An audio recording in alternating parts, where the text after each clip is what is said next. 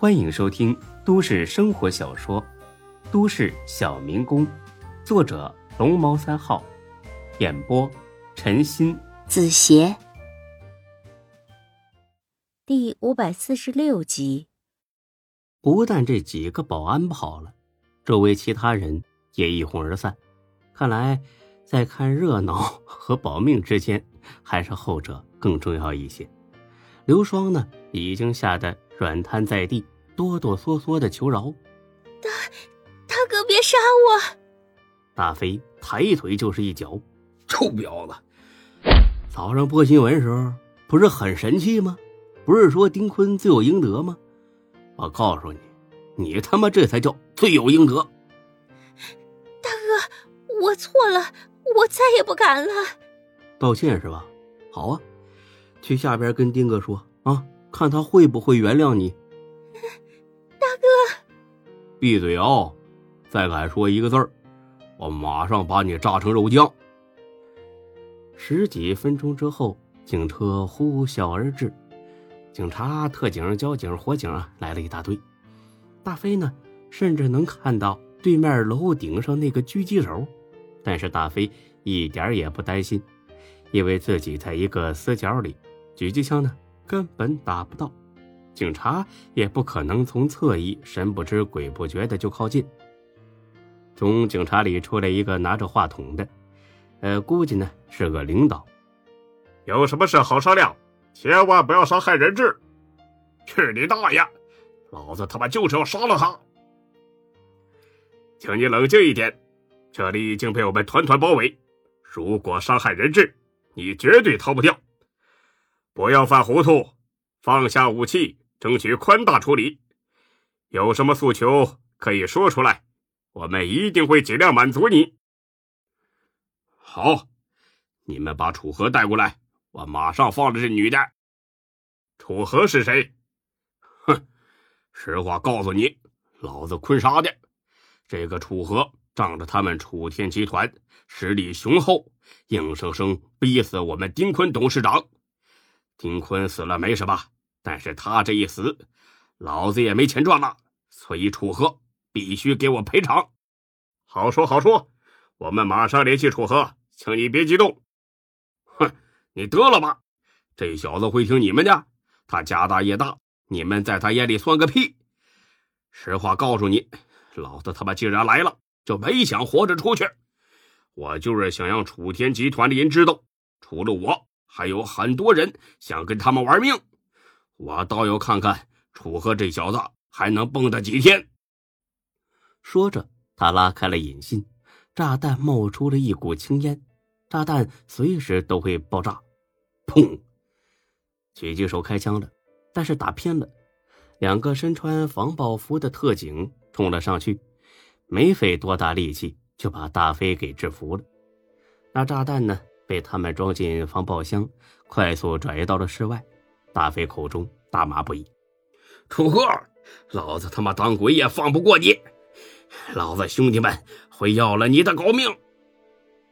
三天之后，看守所里的接见室，一边是大飞，另外一边是沈金虎。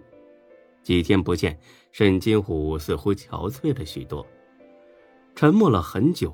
他才长长的叹了口气：“ 大飞呀，你这是何必呢？”大飞反倒很轻松的笑了：“ 本来想着把事情闹大，让全国都知道，这样楚河就不会把你们赶尽杀绝了。没想到这炸弹是个假货，哼，真他妈点儿背！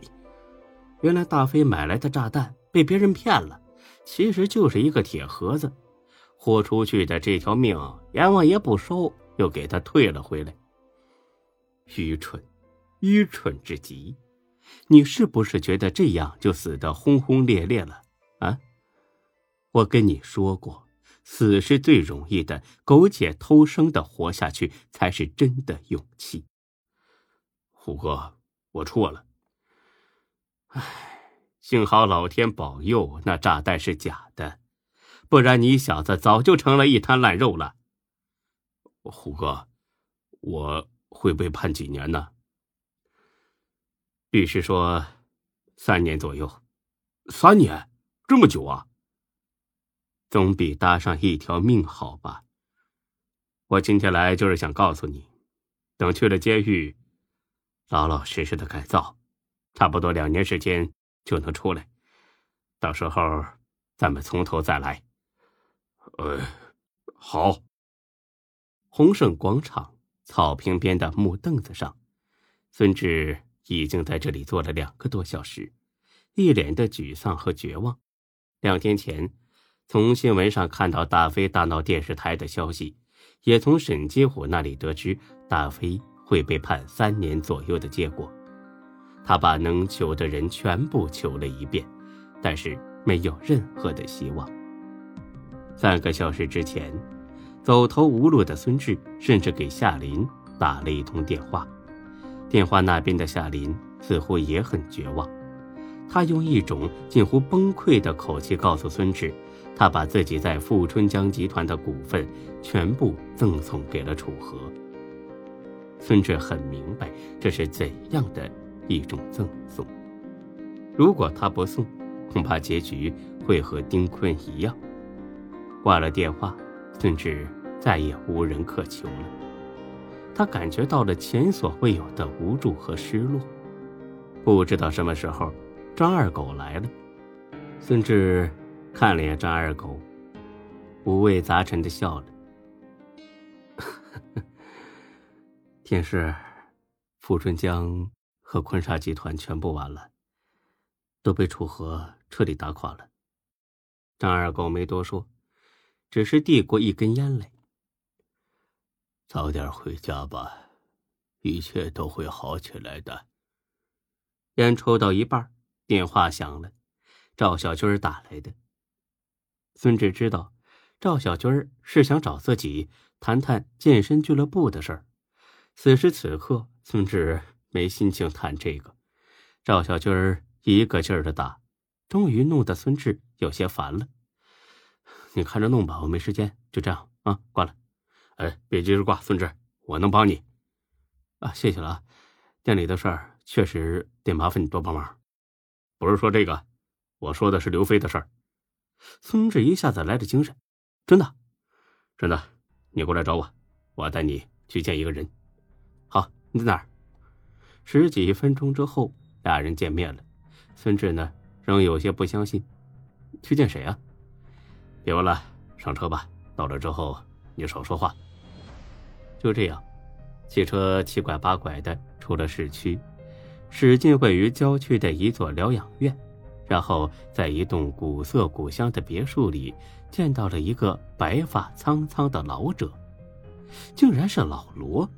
孙志惊得张大了嘴：“老罗，你怎么是你啊？”老罗哈哈的笑了起来：“哈哈真没想到咱们还能再见面呢。”孙志看了看老罗，又看了看赵小军他俩是爷孙俩，长得不像啊。